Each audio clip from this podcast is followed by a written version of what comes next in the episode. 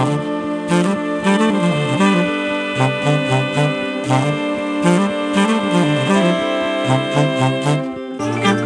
ッドバイブスミッドナイトラクザ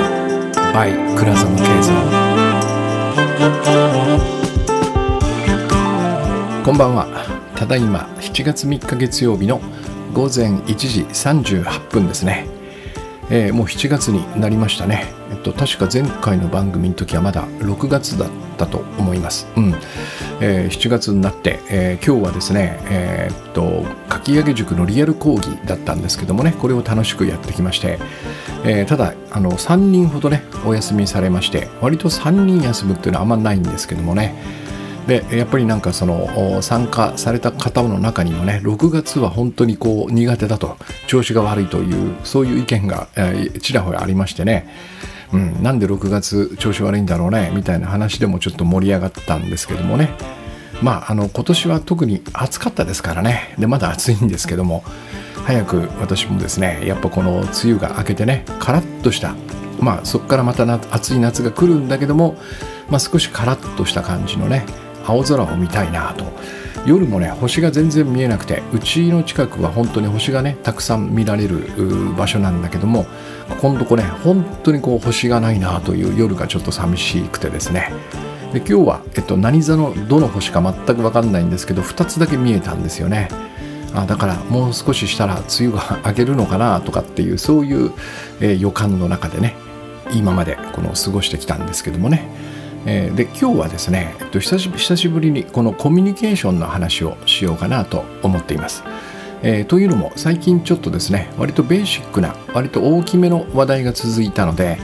えっとまあ、こういうこの何ていうのかなこの辺のやつをですねいろいろパーツのようにこう組み合わせていくとねいろんな問題のいろんな解決にこう使えるんですよね。なんていうのかな、まあ、いろんな考え方いろんな発想の転換みたいなのをねこう臨機応変に組み合わせていくと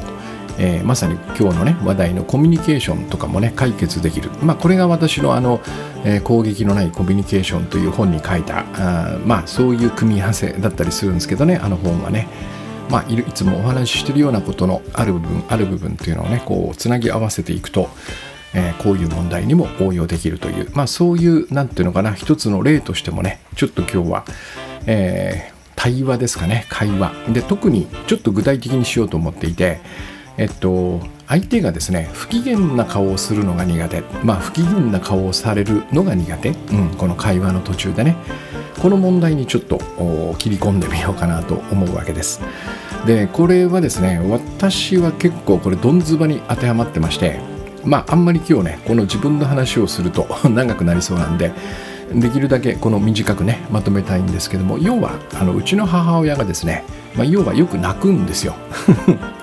それであの僕と揉めたりね。あとまあその家族で揉めたりすると、よく涙を流す。でこれを僕はね割と小さい頃から見ていてね。この特に僕の場合はですねこの女性の涙っていうのかな、まあ、女性女性の不機嫌な顔っていうここにねかなり苦手意識がね、まあ、ありまして、まあ、おかげさまでこの自分でやってるグッドバイブスの取り組みによってね随分とそこは楽になったんですけどもね。えー、僕はだからなんかこの怒られるこの怖さというかねそれよりもちょっとこの怒らないんでこの不機嫌にするっていう方がねどちらかっつったらこう苦手というかねどうしていいかわからない。でも大体僕のその子供の頃のパターンというかね、えー、これはもう分かったよっつってこう引くというねもうもうもうもう無理っていうこの泣いてる女性に対して何かこう意見を言ったりねさらになんか議論をこのふっかけるみたいなことはもう全くしたくなくてできなくてですね。もういくらその最初のうちね2人でこう揉めていても向こうがポロッと泣いた瞬間にあもういい分かった分かった分かったんでもういいですみたいな感じになるという意味でね。もう泣かれると 何もできなくなるというそういうね苦手意識がありましたね。まあだからまあその辺りも含めて えー、今日はお話できたらいいなと思うんですけどもね。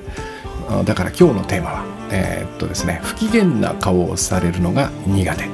これをどうやってね、まあ、克服とかあんま言いたくないんですけども別に克服しなくてもいいんだけど和らげるというのかな。うん、僕もですねこの克服したかって言われたら多分克服はしてないと思うんですよね。やっぱ見るのは今でも嫌だなと思いますからね。涙っていうのかな、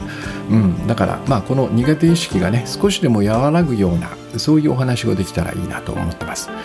えー、でこれ最初の一歩もう早速始まるんですけどもね今日はもう前置きなしで、えー、ハウツー部分というか具体的にどうするかというこのステップに入っていきます。えー、で最初はですね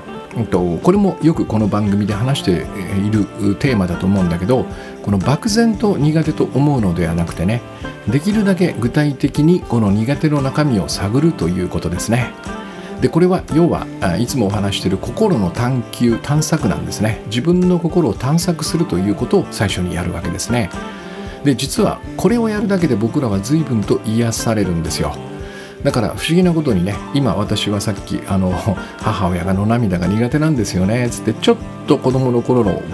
感じを思い出しながらねそして僕のこの女性の涙が苦手というと心に向き合って多分ね1ミリぐらい癒されてるんですよ1センチぐらいね。まあ、この番組でこのお話をすることによって僕はまあちょっと心の探索をして癒されてる、うん、だから、えっと、これはえっと、最初のステップとして私はいつもお勧めしてるんですね。えー、普段やっぱりここをねあまり見ないようにして心の奥底にしまっているのでね余計この何て言うのかな苦手意識というちょっとした漠然としたねなんだかよくわかんないけどダメなんですよっていうこういう感覚になっている。でこれをですね、えっと、できるだけしっかり見てあげるということね。これだけでもう自分自身が救われるような感じが私はしています、で具体的にはですね、まあ、質問をするわけですね自分にね。私は不機嫌な顔をされることの何が嫌なんだろうとここにあの突っ込んでいくわけです。踏み込んでいくわけですね。今までは不機嫌な顔をされるのが嫌だなって言ってたんだけどもそれの何が嫌なんだっていうふうにこう踏み込むわけですね、えー、もうちょっと具体的に何が怖いんだろうでもいいかもしれません。えー、で何が嫌なんだろう何が怖いんだろうっつって、えっと、出てこないとしたらえー、どんな事態を避けたいのかなっていうようなねこの問いを立ててみるってね大体この3段階ぐらいでいけると思います。不機嫌な顔をされることの何が嫌なんだろう。何が怖いんだろう。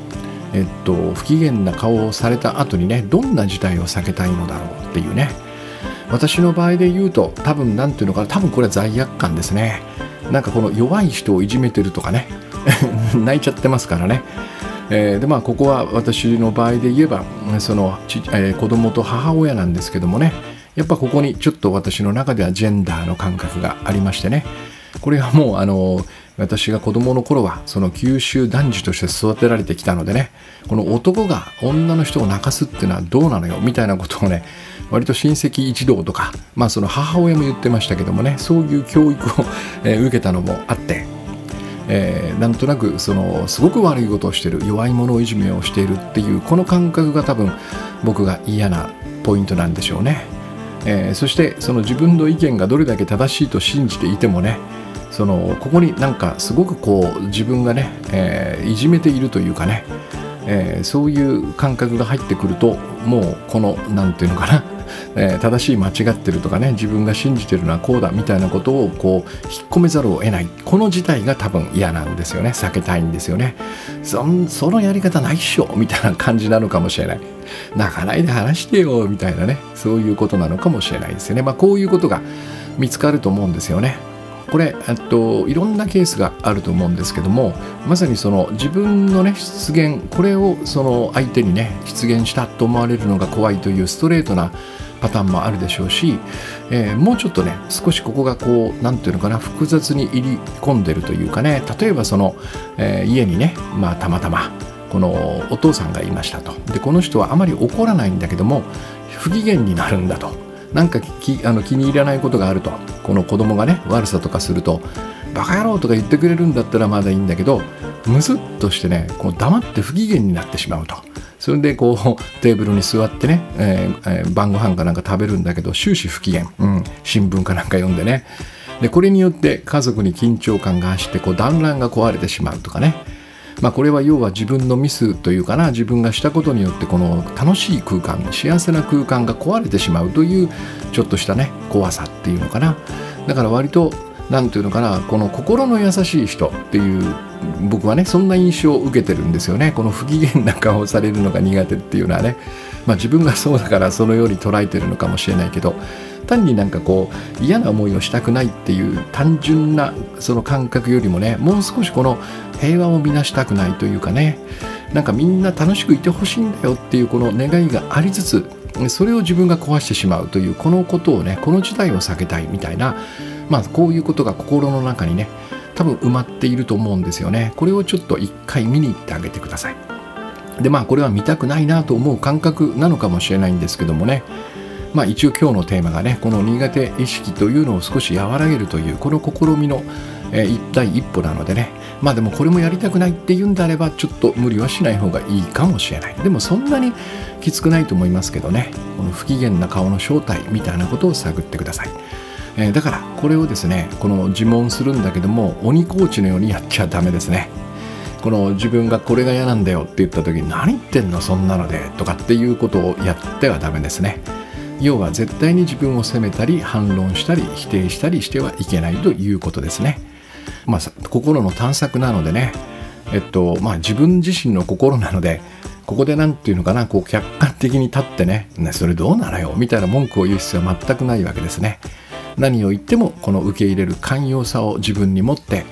優しく問いかけ優しく受け取ると、えー、もっと言うとこの情報収集みたいにね淡々と行う感じ取材というのがいいかもしれないね。僕もかつてね雑誌の編集をやっていて、まあ、数々の取材をしたりインタビューをしたりしたんですけどもね。この 取材の中で、えっと、怒るみたいなことはありえませんからね。この自分自身を取材してあげるということでこの優秀な記者のような感じでね淡々と取材してあげてください。えでここでですねあの前回前々回あたりかな言ったんですけども、えっと、これは心の探索なのでねあまりその書いたりしない方がいいと思います。えっとですね書いてしまうと聞く自分というのが不在になる可能性があるんですね。えっと、この探索というのは自分の心を探りそして、えー、何が嫌なのって聞いてあげるというねこの聞いている自分自分の言い分を聞いているこのえー、やり取りっていうのがすごい大事なんですよね。一人の中でやるんだけども、えー、まあ要はここはねえっと一人なんだけどもちょっと役割の違う二人がいるような感じね。だからまあまずはその聞き手に回りそしてできるだけこの聞くという感じを持つことが大切なんで書いてしまうとこの受け取る人が不在になりがちなんですよね。一方的に出してしまうという。だからできるだけこれは心の探索として手ぶらでやることをお勧めします。でこれが1番目ね。まあここは時間をかけてねゆっくりやるのがいいでしょう、えー、であんまり無理をせずね苦しいなとあんま思わないと思いますけど感じたらやめましょう。うん。で、まあ、大体自分のねこの嫌さというのが苦手の正体みたいなのがね割と具体的になったらあなるほどこれを避けたいんだな。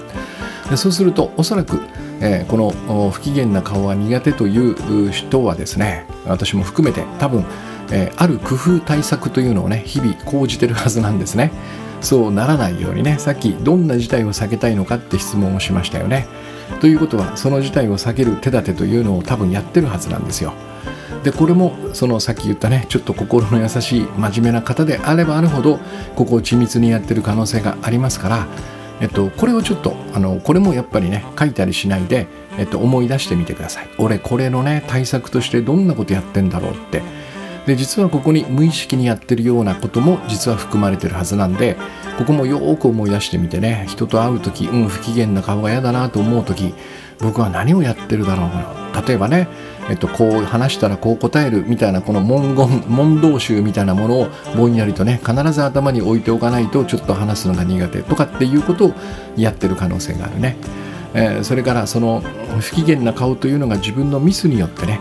えっと、起こるのを避けようとしていればどのようにしてそのミスをね防ぐような対策をしているかとか、まあ、あらゆるね、えっと、この事態この不機嫌な顔を見ないためにやっている対策これを思い出してみてください、えー、書かずにねできるだけ心の中で。でそうすると、えー、この何て言うのかなその労力とかね気苦労みたいなこれもわかるはずなんですよ。でこの辺もちょっとこうね、えっと、掘り出しておいてください。で3番目はですねえっと、ここで今1番と2番で、えっと、想定しているこの自分が避けたいことっていうのが分かりましたよね。何が嫌なの？何が怖いの？まあこれを簡単に言うとリスクみたいなことだよね。自分がこのコミュニケーションにおいて想定しているリスクみたいなことが判明した。そしてその対策にどれだけ時間と労力をかけているかも分かった。だからおそらくこのねこのトレードオフなんですよ。もうおそらくこの苦手意識を和らげたいなっていうってことは感じるということは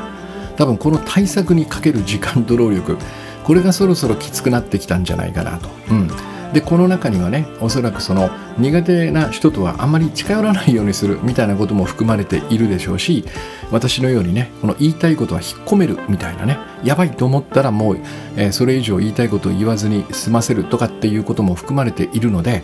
これを日々やってるとねやっぱいろんな不都合が起こってくるわけですね。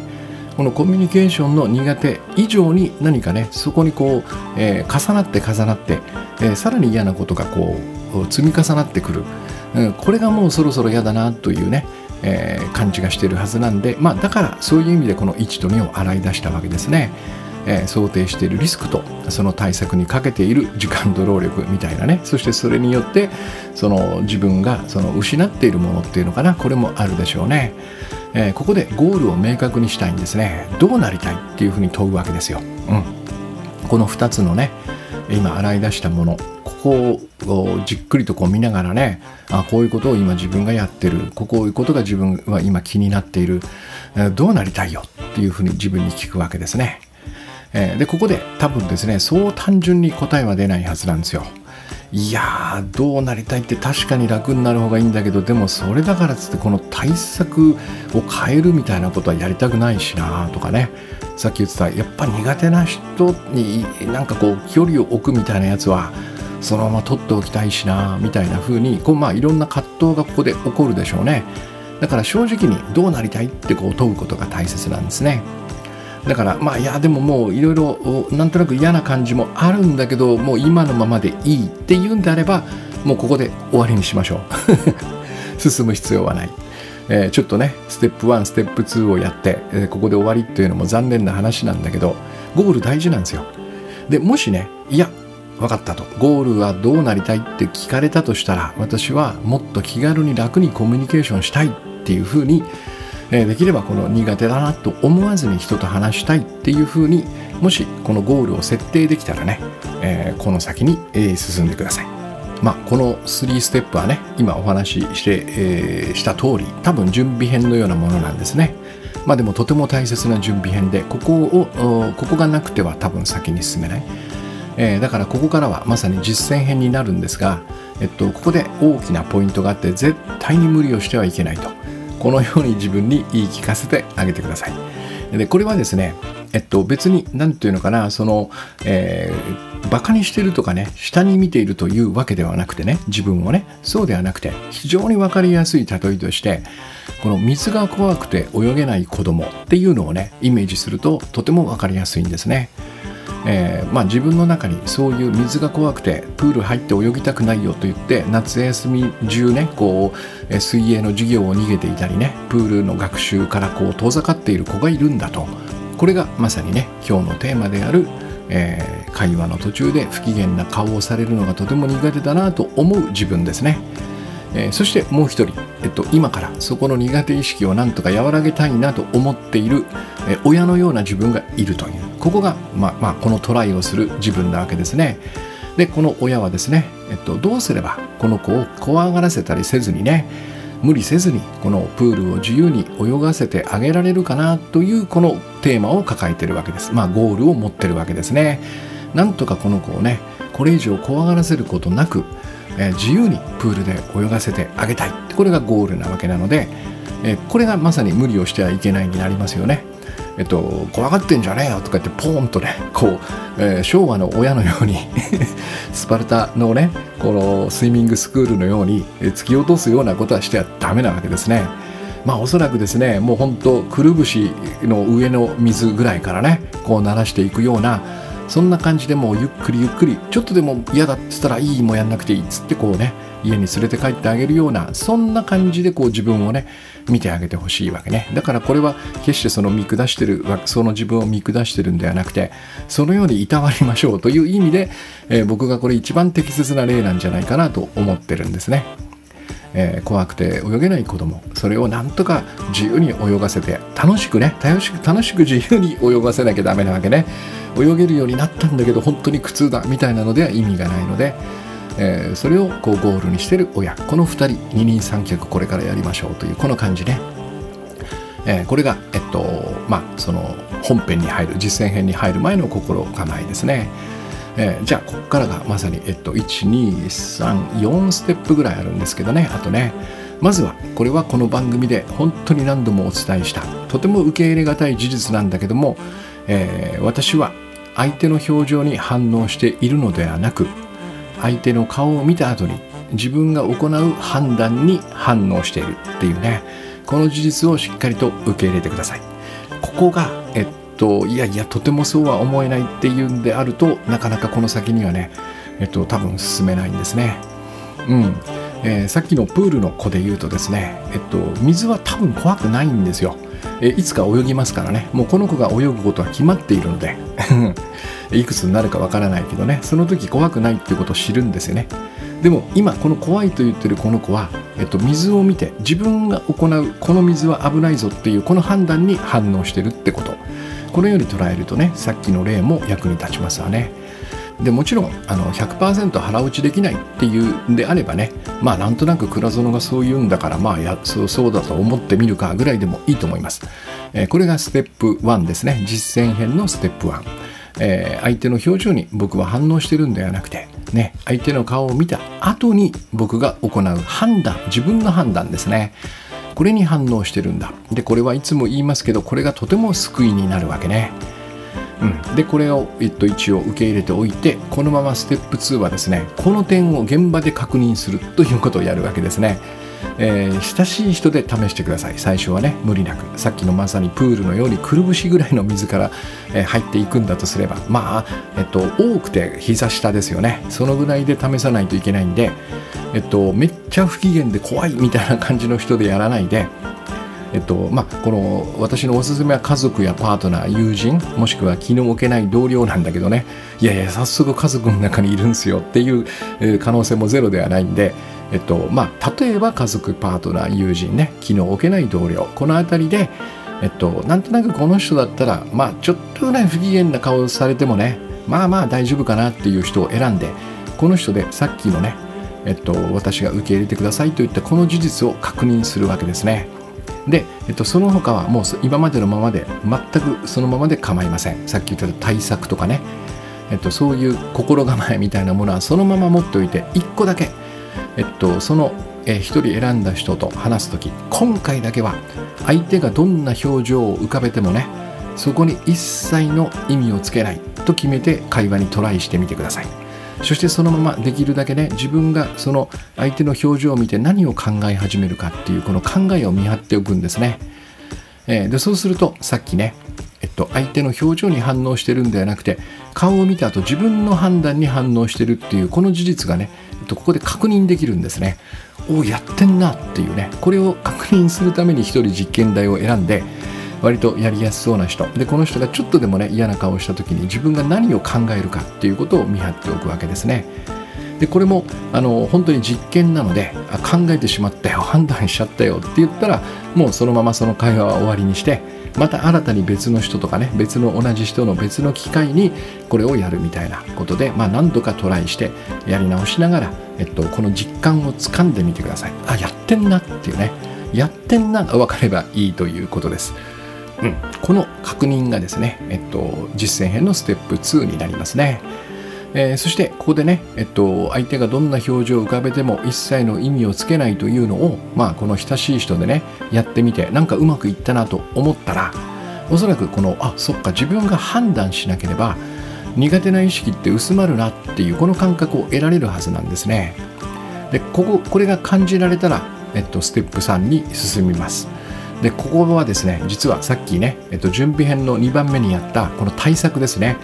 えっと、この不機嫌な顔をされることによって、えっと、どんな事態を避けたいかみたいなね。その事態を避けるために、まあ、いろんなこんな工夫をしてるとかっていうこの自分がやってる対策ですね。これをね、えっと、思い切ってやめてみるというのをこの次にあります。これがステップ3ですね。でこれも同じようにやっぱりこの膝下の水ぐらいから行きたいんでえー、できればこの親しい人で試しましょう。ね。でこれは何をしてるかっていうとこれはですね防御を手放すということをやっています。要はこのさっきね1番目に何が嫌なの何が怖いのどんな事態を避けたいのって質問をして出てきた答えっていうのは多分全部自分に対する攻撃に見えているはずです、うん、私の母親の涙もその瞬間僕は攻撃されてる感じがしました。もうこれ以上言うなよみたいなね。これ以上私を苦しめるなよっていうような攻撃をこう暗にされてるこの涙によってね。うん。だから要はこのこれが苦手だという人にとって相手の不機嫌な顔というのは自分にとっての攻撃なんですね。だから対策を講じる。つまり防御をしてるわけです。この攻撃にね、えやられないように防御をしてるってことね、えでここで、えっと、これもこの番組で何度かお話ししたんだけどもこの防御の法則というのが働くわけですね。これはとても単純な法則。この防御というのをした時点で僕はかなりリアルにねこのかなりリアルになんですよ、えー、相手から攻撃されるという不安を持ってるんですね。でこの、えー、と不安がリアルでなければ防御はしないんですね。相当リアルに絶対攻撃されるって絶対とかって思っているのでえっと、さっき言ったね時間と労力を割いていろんな防御をしてるわけですよねところがこれがまさに僕にねこの不安を現実に見せるというこの、えっと、不思議なね、まあ、嫌な効果を発揮してしまうんですね。まあ、しょうがないですよね。攻撃がなければ防御しませんから、防御をしたということで僕はもう認めてしまってるのね。私は相手から攻撃されるに決まっているという、これが防御の法則なんですよ。でそうするとどうなるかっていうと、もうこの相手がね、例えば僕がなんかちょっとしたわからないことを言って、ん？みたいな、単なる分かんないよっていう、ん？ん？何それっていう、このん？っていうね、この疑問で眉間にちょっとシワが寄っただけでも、これも僕には不機嫌に移ってしまうんですね。なぜならば防御を張り巡らして、え、攻撃されるという不安をね、もうひしひしとこのリアルに感じてるから、飽きたって思っちゃう。えー、これも確か前回で言ったこのセンサーね、今回は高感度の不機嫌センサーね、前回は気に入らないセンサーみたいな話をしたと思うんだけど、この防御というのはこのセンサーを、えっと、敏感にさせるという働きもするね。これがまあ防御の法則なんですよ。でこれが余計に僕の苦手なねこの意識を強くしている可能性があるのでえっと、えー、この防御をね試しに解いて会話してみるということをやるわけですね。だからまあこれもですねえっとこの前のステップと同じようにえー、できるだけ親しい人家族パートナー友人気の置けない同僚あたりで、えー、試してみてください。でこれをやるとですね、えっと、一つここでね、えっと、まあうん、うまくいけばなのかもしれない。まあそうじゃない可能性もあるんだけど僕はなんとなく十中八九感じられると思うんだけど、えー、自分が防御を解くとね相手がそのことに気づくというねこの反応をね、えっと、体験できるんですね、まあ、要はこれ、えっと、自分だったらどうかなっていうふうにイメージしてみればわかるんだけどもまあ、例えばね私のとこにものすごいもうバリバリに防御を固めて話に来る人っていうのがいたとする。でもう一人もう全くそんなのなくてねもうほんと丸腰で「どうも倉沢さん」っつってこう来る人がいると。この2人はね多分僕ら違い分かりますよね。この2人がね、えー、どんな感じかっていうのを。つまり僕が防御を固めてるということはこのまま相手に伝わってるってことなんですね。だからと面白いことに、えっと、相手も僕と全く同じでやっぱり何かを気にしてるわけですよ。この会話とかコミュニケーションの中にね。何かは避けたいな何かは嫌だな怖いなと思って、えー、そしてやっぱりこの丸腰で 人と会話をねずっとできてる人なんてめったにいないでしょうから、まあ、まさにこの試みはそこをね目指してはいるんだけども、えっと、こんなことを考えて、えっと、話してる人はねまずいないでしょうからお互いに防御を張ってるねお互いにこの武装してるそこにね、えっと、いつもと違う なんかこいつ丸腰じゃんみたいな人が来たらね、えっと、確実に相手の反応は変わるんですね。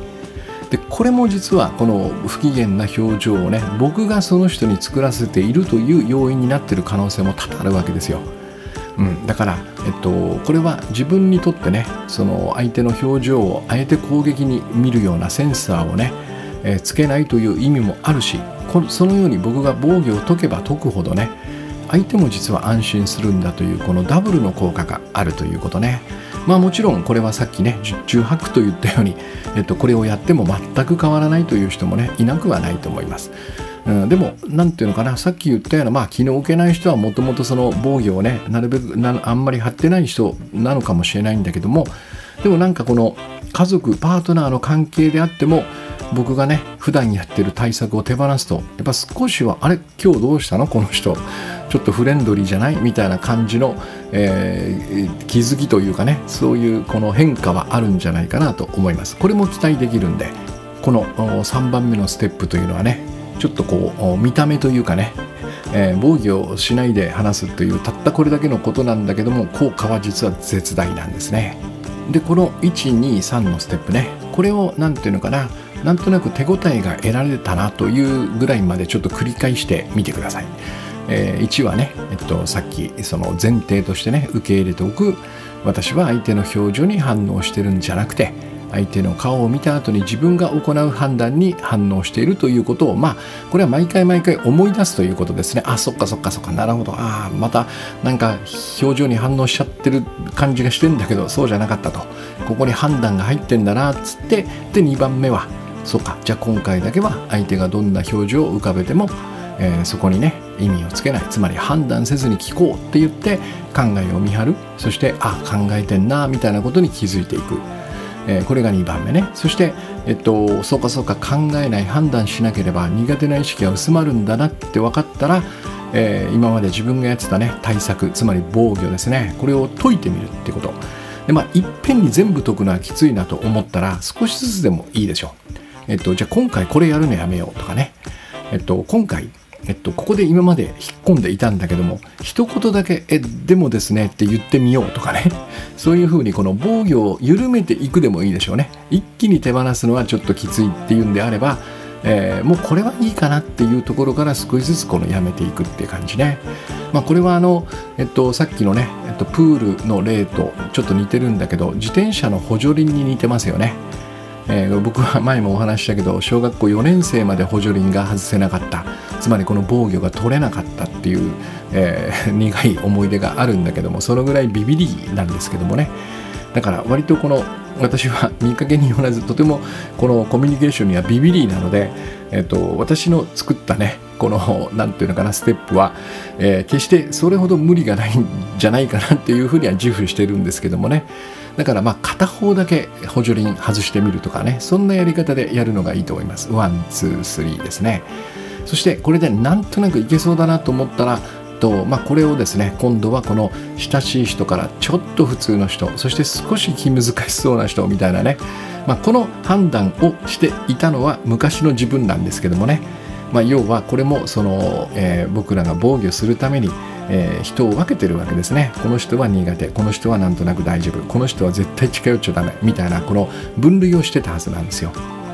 でこの,、まあ、この分類はなかなかなかなかなくならないでしょうから、まあ、最初はその自分がしたね、えー、と難度の分分類っていうかな難しさの分類に従って少しずつこの、えー、ロールプレイングゲームのねレベルを上げるもしくはアクションゲームの1面2面3面みたいな感じで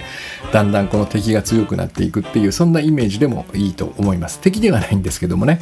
えー、今ちょっと失言で敵と言ってしまいましたが、えー、この取り組みで相手を敵と思うことはね最もあの良くない効果が出てしまうんで、えー、まあ、ゲームですね、うん、あのなんつうんかね市販台みたいな感じかな。よっしゃかかってこいみたいなね。そういう感じに、えー、イメージするといいと思います。そして123なんとなくいけたと思ったら第4ステップに進みます。でこれがまあ、えっと、ゴールというかね目指したいとこなんですね、えー、でこれはですねえっとえー、一言で言うと白紙もしくは信頼このどちらかやりやすい方を選んでください。えー、白紙というのはですね、えーと、まさに自分が過去に、えー、ずっとずっと重ねてきた判断ですね。そして分類、えー、そしてこの人はこういう人だという先入観みたいなもの。これを、えっと、その過去に自分が下した判断っていうのを白紙にしてでこれに、えー、今までやってきたね、えっと、2番目と3番目ね、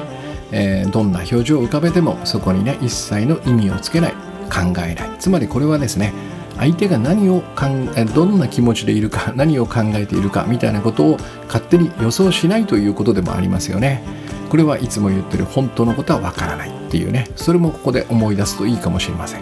まあ、僕らはこうあの一つの防御策として、えっと、先読みする相手の気持ちを読んでそしてそこで何か自分で対策を考えるみたいなことをやるんだけどもね、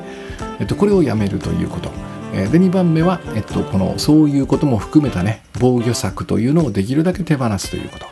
でこれにさっき言った、えっと、今まで過去に自分が下してきた判断これを白紙にする。こちらの方がやりやすいと思ったらこれを選んでください。で同じ効果なんですけども、えっと、白紙よくわからんという場合は、えー、信頼するというね、えー、目の前の人を一回これは無条件で信頼してみるというこれをえやってみてください。どちらか選べばいいと思います。結局あの結果は同じになりますからね。なんとなくまあこれはあのそれぞれの人の個性とかね、まあ、それから過去のいきさつみたいなことでいや白紙は無理だなとかねいや信頼絶対不可能みたいなことで決まると思うので、まあ、両方無理というケースもなくはないでしょうけどもね。まあどちらかちょっとあの選んでみてください、えー、そしてこの信頼というのをね、えっと、未来永劫と捉える必要はありません、え、なぜならば、えっと、今ここで、えっと、僕がそのテーマとしているのはえっと、会話における不機嫌な顔ですから、えっと、これはその人と会話するその瞬間だけでいいんですよ。この瞬間だけ今回この人は信頼してみようでいいいいと思います。でもともとこの信頼というのはね、えっと、今ここでしか持てないものなので、えっと、どちらにしても未来永劫ということはねありえないのでね未来はありませんからねわからない、うん、今ここで信頼してると言ってもね3時間後どうなってるかわからないんで。だからここで言う信頼というのはえっと、今この人と話しているこの瞬間そこだけなんとか持ってみようというその持ち方で十分なんですよ。だからまあそうそういう意味では相当の、ね、あのその人の人格それからその人の未来英語全部信頼しろと言われるよりはハードルはね随分と低くなると思います。えー、でここのですねこの信頼というのを、まあ、白紙も同じなんだけどね白紙か信頼というのを、えー、トライしてみるとですねえっと、つまりこれによって僕らは、えー、えっと、準備編のステップ2で挙げたねこの対策防御ここに費やしていた労力時間、えー、それとそれに伴うね緊張感そして不安とかね、えー、そういう警戒感みたいなものかなここに費やしていたエネルギーみたいなものから基本的には全部解放されるということになるわけですね。うまくいけばね。えこれが、えっと、要は自由なんだというふうに認識しておいてください。だから要は信頼の報酬というのは他でもない自由であるということなんですね。でこれがおそらく僕らが目指したいことなんじゃないかなと思います。コミュニケーションにおいてね。だからなんか信頼とか白紙とか難しいなと思ったらですねその報酬は自由なんだっていうことを思い出していただくとえっと、今まで自分がいろんなやってきて窮屈だななんか動きにくいなとなんか動きが制限されてるなとかっていうこの不自由さねこれがなくなる、うん、これが報酬なのかとでそのねそのために僕らが求められるのは白紙か信頼かこれはこの報酬に対してねなんかものすごく法外なね、えー、そういうものを求められているのかなっていうねこれをちょっとあの自問してみるといいと思います。ね、報酬は自由であること。今までのねいろんなこの自分がねこう、えー、窮屈だなと思ってたところから解放されるという自由さ。これが報酬。そして求められるのは博士か信頼、えー、しかもその人と会話するその瞬間ね。これが法外な努力かなと。まあ努力ではないと思うんですけど法外なものなのかなっていうねここを天秤にかけてみるとねいやいや自由のが全然でかいんじゃないかなとその割に話してる間白紙か信頼でいいんでしょっていうことになったら僕はこれはね本当にお得な選択だと思っているんですけどもねまあ、これで、えっと、一応今回、えー、私がお話ししたかったステップが、えー、全て完了します。まあ、これをですねあの繰り返しますけど最初にお話ししたこのプールでね水が怖くて泳げないというような子供を自分の中に見てねえー、この子をどのぐらいどういうステップどういう段階を経て、えー、その25メートルプールかなそこに入れられるだろうかっていうねこれをちょっと自分の中でこのさじ加減をね見ながら、えー、この人相手はちょっと白紙はまだ無理でしょうみたいなことでね本当に無理なく、えー、辛い思いをなるべくしないような感じでね緩やかに緩やかに穏やかにねこの不機嫌な表情というね会話のまさにプールここにこう誘うというかね導いてあげてください。であの実際にねこれトライしてみると分かるんですけども、えっと、今日ね挙げたこのステップ以外にもいろんなことをやりたくなったりやめたくなったりするはずです。だから割とねこの僕らのねこのコミュニケーションにおけるね一つの苦手な感じというのは、えっと普段の行動のいろんなところに影響を及ぼしていたんだなっていうような、えー、その実感が持てると思いますね。だからまさにこの自由というキーワードが大きくてねだから全然コミュニケーションに関係ないんだけどなんかこういうことやれるようになっちゃったよとかねこういうことやりたくなっちゃったよみたいなことがここにね付随してやってくる。そういうメリットもありますんでね。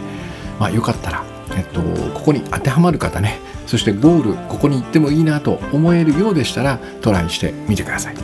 えー、今日はそんな感じですかね。であの私のねあの以前からお伝えしていますがこの101のワントレ2ですね。これがまあ春ぐらいにキャンペーン何月ぐらいかな？5月ぐらいにやったのかな？えっと、春のキャンペーンというのをやりましてね最初5名様で募集してそれが埋まってその後2枠を追加してで1人お申し込みがあってまあ今6枠が埋まってあと1枠ねまだ空いているんですね。でこれが終わらないと夏のキャンペーンに行けないっていうか、まあ、やるかどうかはわからないんですけどもえー、一つね空いているんでなんとかねここをねあの来ていただきたいなと思ってちょっとしつこくこの番組でもねお知らせしているんですがまさにあの今日のテーマでいうコミュニケーションというねここを相談される方は、えー、少なくなくてですねここもいろんなバリエーションがありましてまさにその不機嫌な顔が苦手そしてなんとなくこの人に怒られるのが怖いとか反対にですねやっぱりこの自分が怒ってしまうこれを何とかしたい。特にそのお子さんをお持ちのねえー、親御さんがねこの、まあ、悩みというかこの課題をねここに持ってきていただくようなケースもあります。さまざ、まなねコミュニケーションにおける例えば夫婦間のコミュニケーション、まあ、それから、えー、上司ですよね。それから、えっと、反対側に、えっと、自分が上司側でねこの部下とのコミュニケーション特にこの、えー、マネージャーにの仕事に就いたばかりというかなこの役職に就いたばかりの方でどうもここがうまくいかないみたいなねこういう問題もさまざまありまして。でこの辺は、えっと、おそらくなんとかなると思いますんでね。今日のようなこの順を追ってねとにかく無理をせずに、えー、優しく導いていくというかね自分自身をねこのやり方をすれば必ず解決すると思いますんで、えー、よかったらそのお手伝いをさせてください。じゃあ今日はですね、えっと、一番最初のステップのとこだけ行きましょうかね。まあこれはこの先に進むか進まないか、そこに関わらずね、とても、え自分を癒すという意味でもね、役立つと思いますんで、えー、まあ人とのコミュニケーションがちょっと苦手だなと思ったら、えー、そこをね、ぼんやりさせずに何が嫌なんだろうな、何が怖いんだろうな、どんな事態を自分は避けたいと思ってるんだろうなっていうね、この声をえー、じっくりとねまさにそのプールに入るのが怖いと言ってる子この子この子の話をね優しく聞いてあげるようにちょっと心の探索をしながらですね、えー、いい一日をお過ごしくださいありがとうございます。